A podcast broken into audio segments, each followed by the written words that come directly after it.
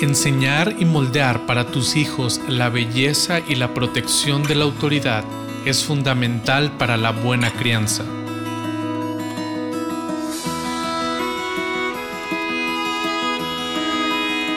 La crianza es un llamado divino, un privilegio inmerecido y sí, un reto enorme. Somos pecadores, criando a pecadores, pero no tenemos que andar solos. Hola, soy Susie Bixby y este es el podcast de Crianza Reverente. Te invito a que caminemos juntos hacia una crianza que exalta a Dios. Tú, yo y nuestros hijos, delante de Dios.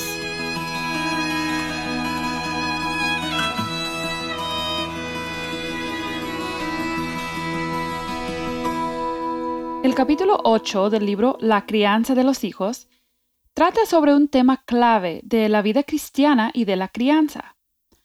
El autor dice que si no tratamos con este asunto fundamental del corazón, todas las buenas cosas que buscamos realizar como herramientas de Dios en la vida de nuestros hijos simplemente no funcionarán. Podríamos decir que el asunto de la autoridad es central, como un pilar esencial sin el cual se va a tumbar el edificio. Las palabras y acciones de nuestros hijos son el reflejo del corazón de ese niño, el corazón que dirige y controla sus acciones. Y vamos a hablar más de eso en el siguiente capítulo. Pero tenemos que mencionar esto porque en ese corazón pequeño o no tan pequeño, el asunto crucial es la autoridad. ¿Por qué es tan esencial? Porque la sumisión a la autoridad no es natural pero es el único camino hacia Dios. El pecado tiene el efecto opuesto a la sumisión. Y el pecado a mí me sumerge en el centro de mi propio mundo. Pero Dios debe estar en el centro de mi mundo. Solo Él merece ese lugar. Para usar términos bíblicos, cada hijo nace esclavo de sí mismo y del pecado. Y solo la gracia de Dios puede librarlo y hacerlo esclavo de Dios. Ese instinto de autonomía y autogobierno del cual hemos hablado anteriormente encuentra su solución en la sumisión a la autoridad. Desde bebés muy pequeños nuestros hijos demuestran su tendencia a no dejar que nadie los controle. Pero rechazar a la autoridad es rechazar a Dios y esto lleva a la destrucción. El autor destaca cómo podemos hacer una obra de evangelismo en nuestros hogares cuando establecemos la autoridad amorosa y consistente en el hogar. Esto es maravilloso. Ejercer una autoridad adecuada es parte de apuntar a nuestros hijos a Cristo y su gran necesidad de Él. Pero cuidemos de practicar la autoridad como Dios manda y como Dios modela, no para nuestro propio bien no con rechazo hacia nuestros hijos, sin palabras degradantes, no sujeto a humores. Tenemos la oportunidad de proclamar algo acerca de Dios en nuestros hogares cuando imitamos la autoridad que Dios practica. Voy a mencionar varias observaciones que el autor hace sobre las implicaciones de hacer la obra de evangelismo de la autoridad en el hogar. Primero, hacemos esa obra de evangelismo cuando les ayudamos a entender por qué hacen lo que hacen. Los momentos de disciplina por falta de sumisión son oportunidades que revelan su verdadera condición. También hacer esto desde una muy temprana edad es como predicarles el Evangelio desde bebés. ¿Qué regalo enorme podemos dar a nuestros hijos cuando nunca les permitimos pensar desde un principio que ellos mandan. Cuando les entrenamos a responder con buena actitud como parte de la obediencia. Esta autoridad que nosotros ejercemos en el hogar tiene que ser consistente, no sujeto a cambios diarios, si va a tener un efecto de evangelismo en sus corazones. Pero también entendemos que su efectividad requiere nuestra humildad al admitir que tenemos mucho en común con nuestros hijos y dejarles a ellos saber que estamos en la misma lucha con ellos. Esto es predicar el Evangelio. Esto es sumergirnos junto a nuestros hijos en esa historia de la redención, hacer que nuestra rebelión y su rebelión se sujeten a la obra que Cristo hizo por todos nosotros. La autoridad y la gracia van de la mano. Esta es una de nuestras mayores oportunidades de vivir el Evangelio en el hogar.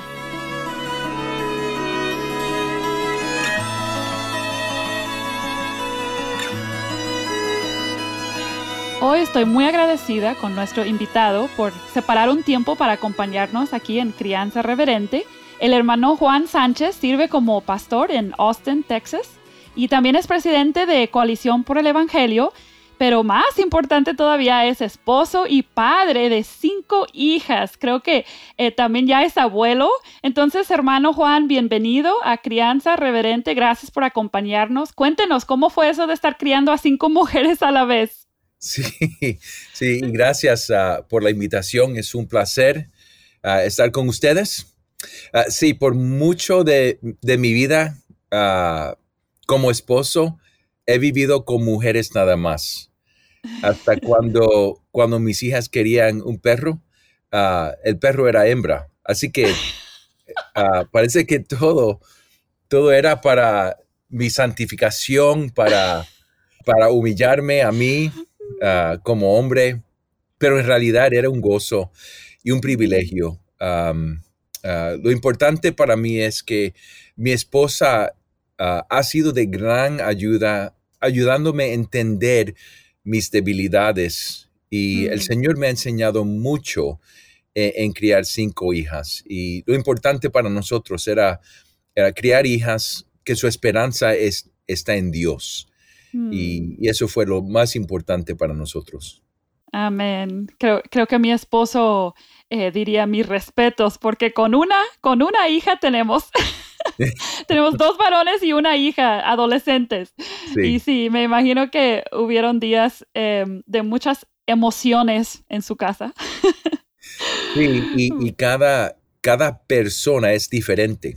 Así que tenemos cinco hijas, pero cada hija es diferente, es distinta en su carácter y en su personalidad. Y, es, es un gozo hasta ahora mismo relacionar con ellas. Ah, teníamos este fin de semana que pasó, era un, tiempo de, de celebración Ah, en los Estados Unidos, el Labor Day. Sí, sí. Y tuvimos la familia entera eh, el sábado en la casa y es un gozo ver ahora a mis tres hijas mayores que son casadas y las dos mm. mayores que ya la mayor tiene una hija de, seis años y un hijo de cuatro años y un hijo de un año.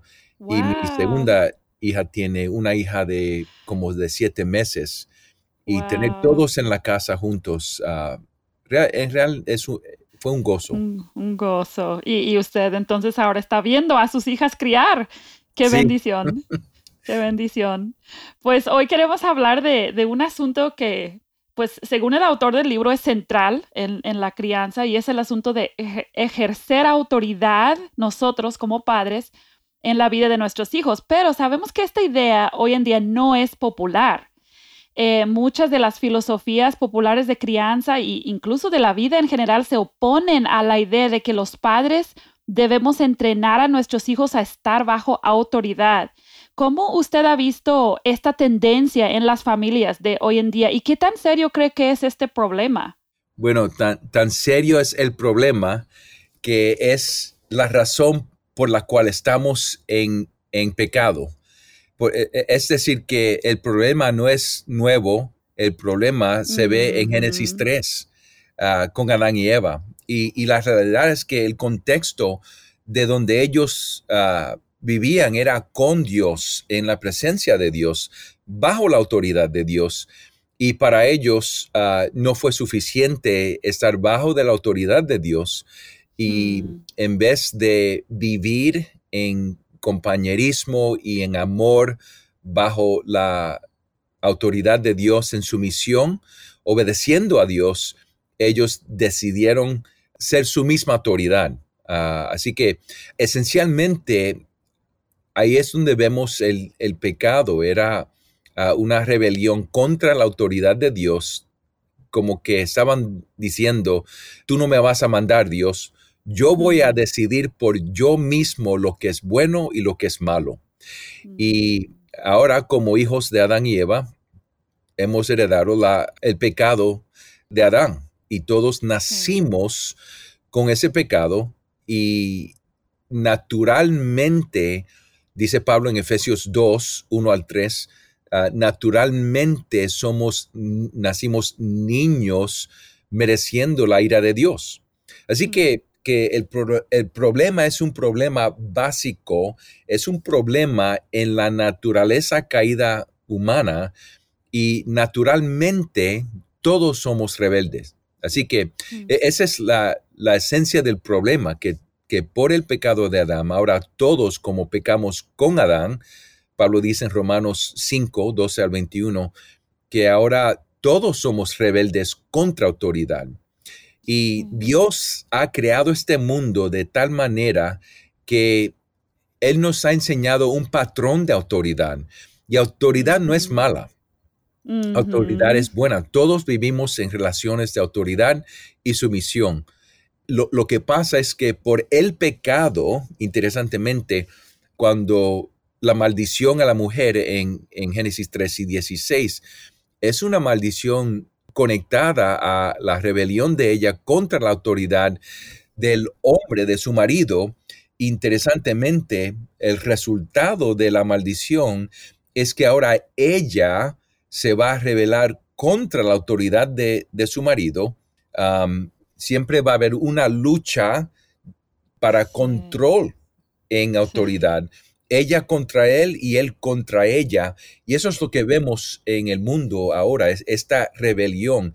Y es natural ver esta tendencia en, las familias porque es natural en, nuestra naturaleza caída. Así que por eso es que vemos, ah, uno no tiene que enseñar a sus hijos a, a mentir. Uno no tiene que enseñar a sus hijos a, revelar o a pelear con sus hermanos o hermanas o pasa con sus padres. Es, es natural. Ese es el, el, contexto de pecado en este mundo donde vivimos y, nuestra carne e, es el contexto de donde vivimos y por eso es que necesitamos ah, redención. Amén. y, vemos cómo está impactando nuestra cultura, o sea, las familias cristianas tomando la postura de, la cultura que va totalmente en contra de lo que la Biblia enseña acerca de la autoridad. Y, es un asunto grave en, las familias de hoy.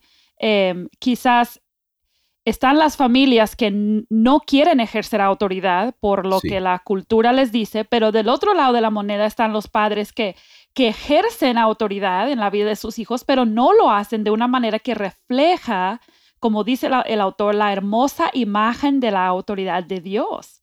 Entonces, ¿de qué manera usted ha visto que padres cristianos, bien intencionados en muchos casos, ejercen una autoridad que termina alejando a sus hijos de Dios en lugar de acercarlos? Sí, bueno, de, nuevo, resumiendo Génesis 3 y 16, vemos ahí un patrón de rebelión y un patrón de la lucha ah, para control, una lucha contra autoridad y una lucha para someter a personas bajo autoridad de una manera mala. Por ejemplo, hmm.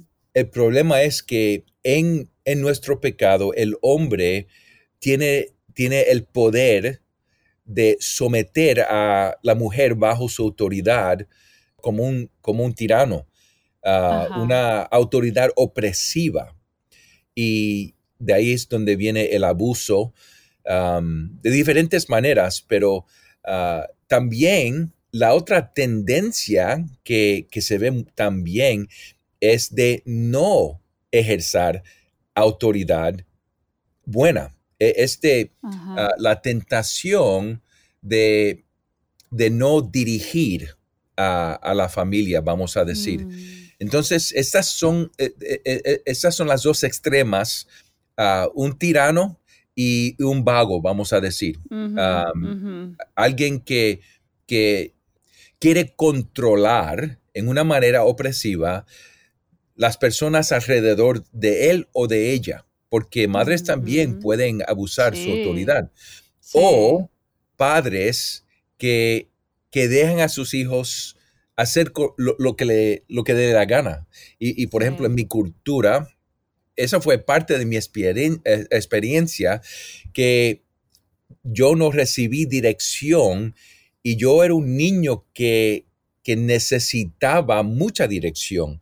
Mm. Y, y, porque no me dieron dirección, lo que pasaba fue que yo como era hiperactivo y, y no tenía dirección, hacía cosas y hacía cosas hasta que ya mis padres ya no, no podían más. Entonces ahí ah, la respuesta es tratar de disciplinar en, una situación ah, no buena. Así que e, es importante entender que no podemos ejercer autoridad buena si nosotros no, no somos renovados en el corazón.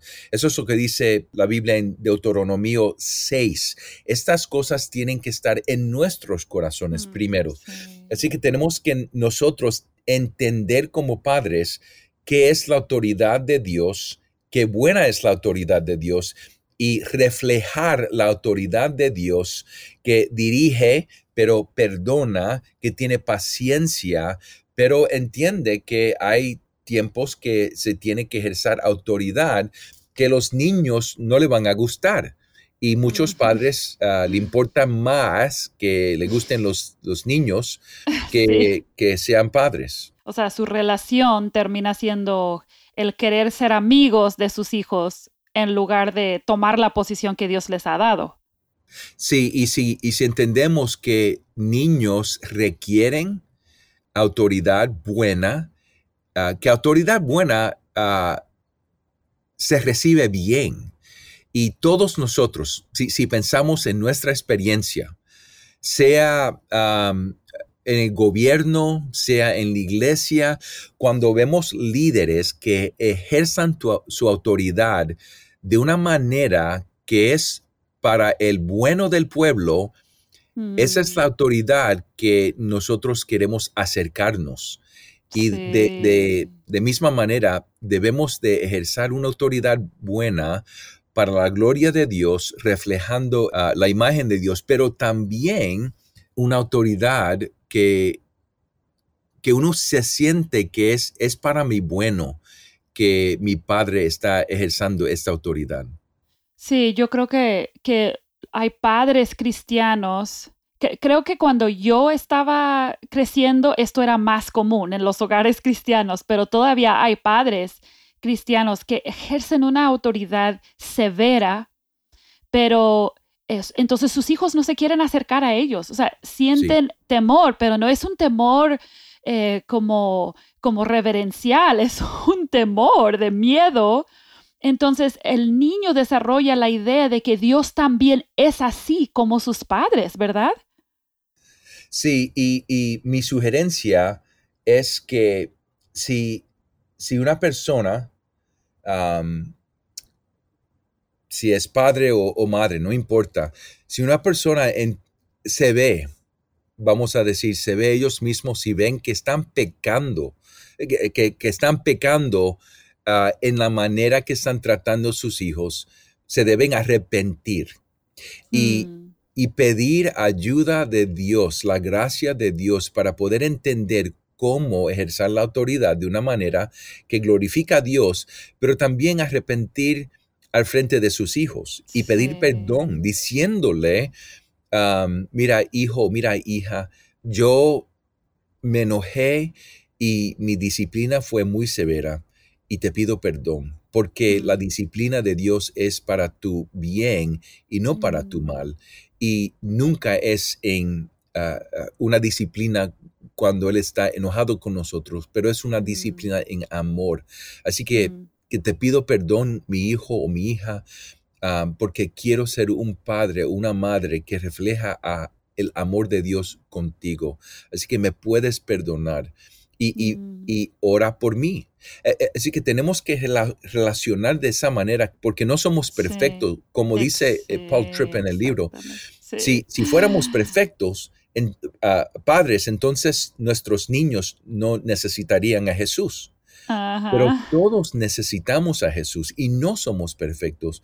Y el Evangelio se está compartiendo no nada más cuando estamos ejerciendo la autoridad bien, pero cuando pedimos perdón y enseñamos la gracia de Dios. Amén. Eh, pensando en la relación eh, matrimonial en el hogar, eh, hay, hay, muchas eh, diferentes situaciones de las personas que nos oyen. Y hay mamás solteras o mamás que están casadas con hombres inconversos, pero por un momento, porque sí hay eh, familias cristianas completas que están escuchando, eh, ¿qué consejo podría usted dar a los padres de familia? Porque no siempre tenemos la oportunidad de tener un padre de familia aquí en el programa, eh, para que ese, esa autoridad sea consistente en todo el hogar, en la autoridad del padre hacia la mamá, o sea, del esposo hacia la esposa.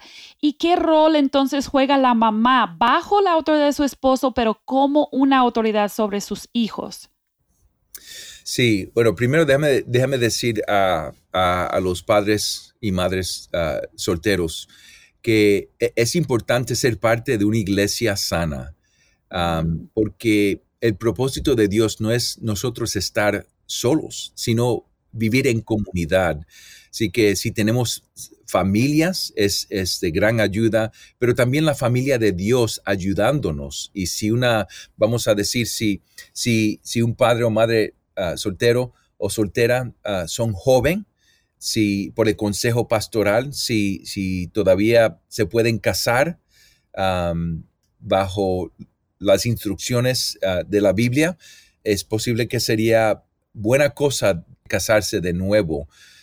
Quiero sugerir bajo el consejo pastoral, pero para, para los esposos y esposas que están tratando de, de criar sus hijos, en la instrucción y disciplina del Señor, para mí yo tengo una imagen de la autoridad de Génesis 1 y 2, y es que e, e, el, hombre está creado para dirigir y proteger, para proveer, y, la mujer para ayudar al hombre en la misión que ellos tienen, que es producir hijos e hijas de Dios.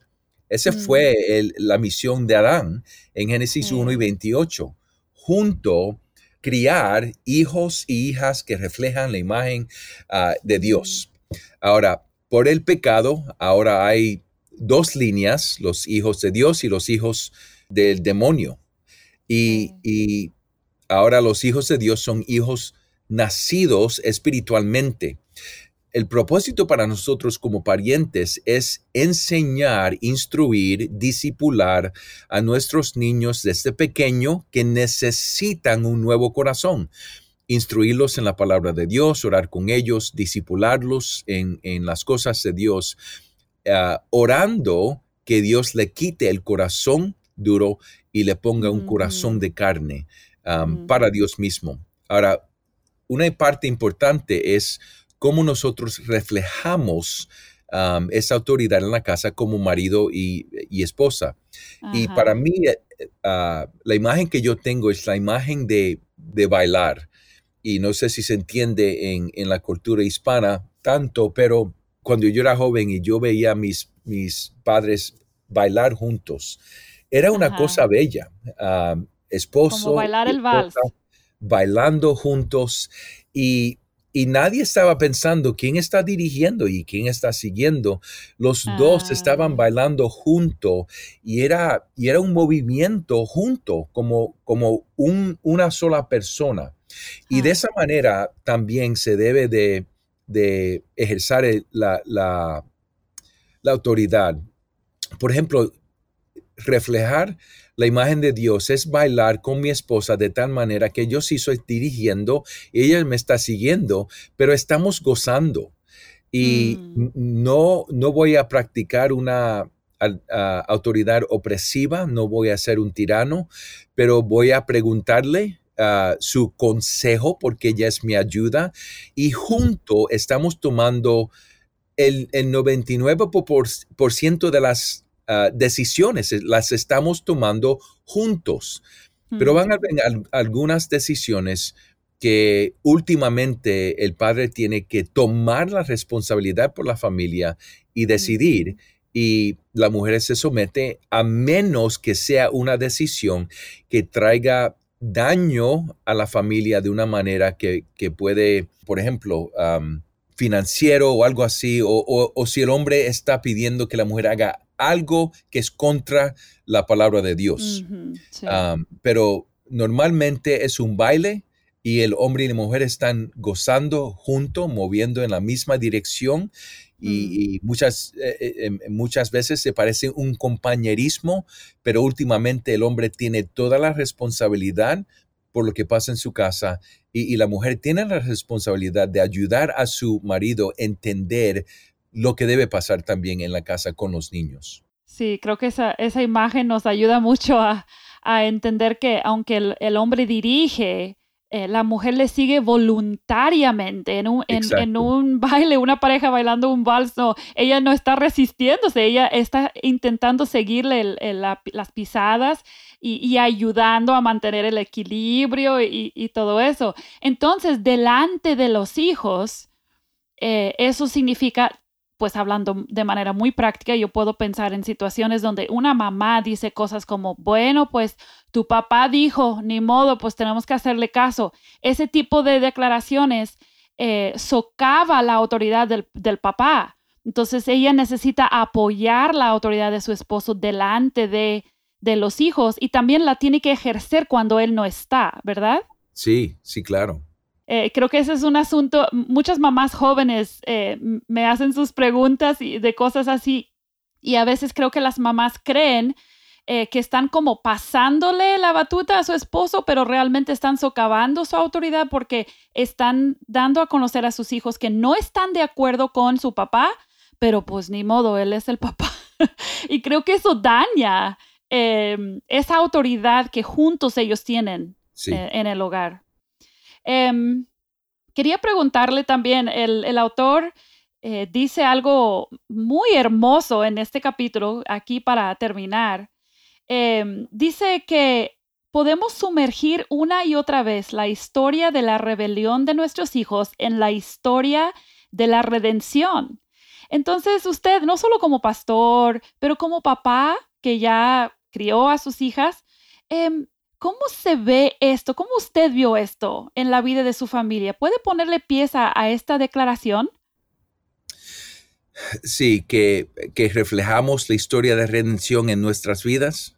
Sí, sí. Sí. interesantemente, como, como dije, vemos ah, la rebelión en Génesis 3 y naturalmente la vemos en nuestras casas, en nuestros hijos. y, hasta como cristianos siempre estamos batallando contra nuestro mismo pecado. pero lo que vemos es el perdón de Dios en nuestra vida, la redención de Dios con nosotros y, vemos esta imagen cada vez que, que ejerzamos disciplina con nuestros niños.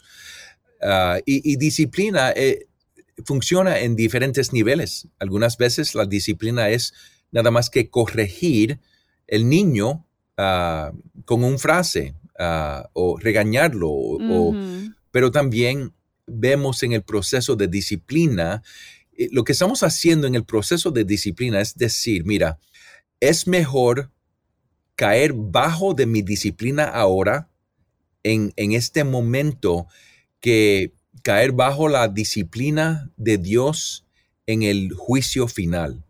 Así que ahora estamos preparando para el, juicio en el día final. Y lo que queremos es que entiendas la gracia de Dios, el perdón de Dios, la disciplina de Dios, que es para tu bien.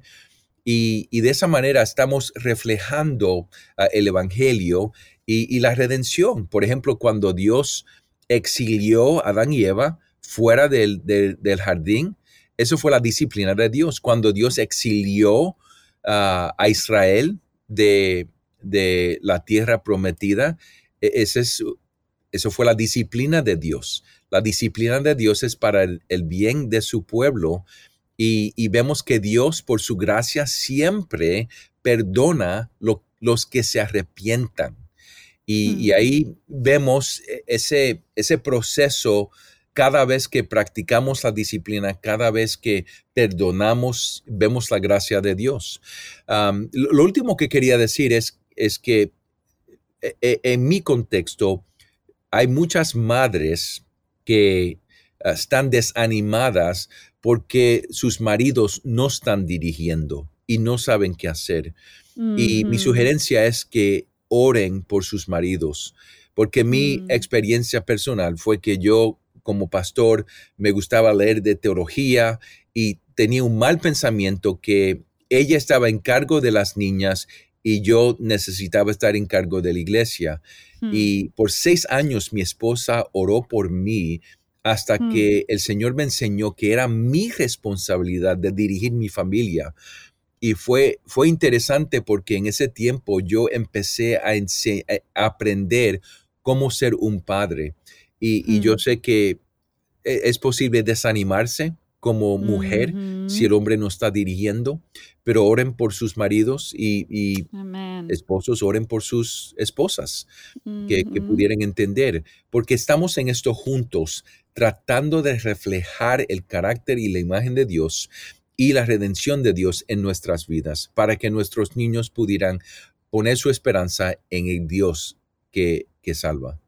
Amén qué gran esperanza que tenemos, ¿no? La historia de la redención nos da esperanza para ese pecado que vemos no solamente en nuestros hijos, sino también en nosotros mismos. Pues muchas gracias, hermano Juan, por tomar tiempo para compartir hoy con nosotros.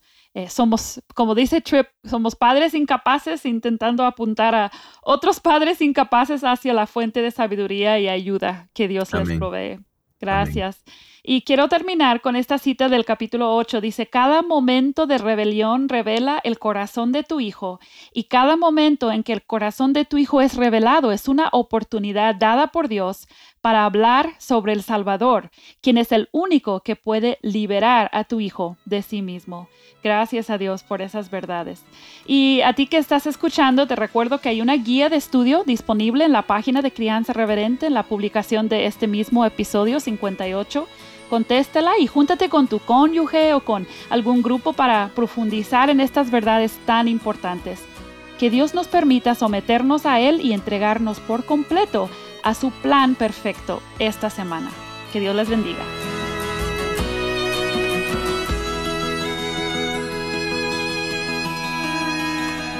Acabas de escuchar el podcast Crianza Reverente.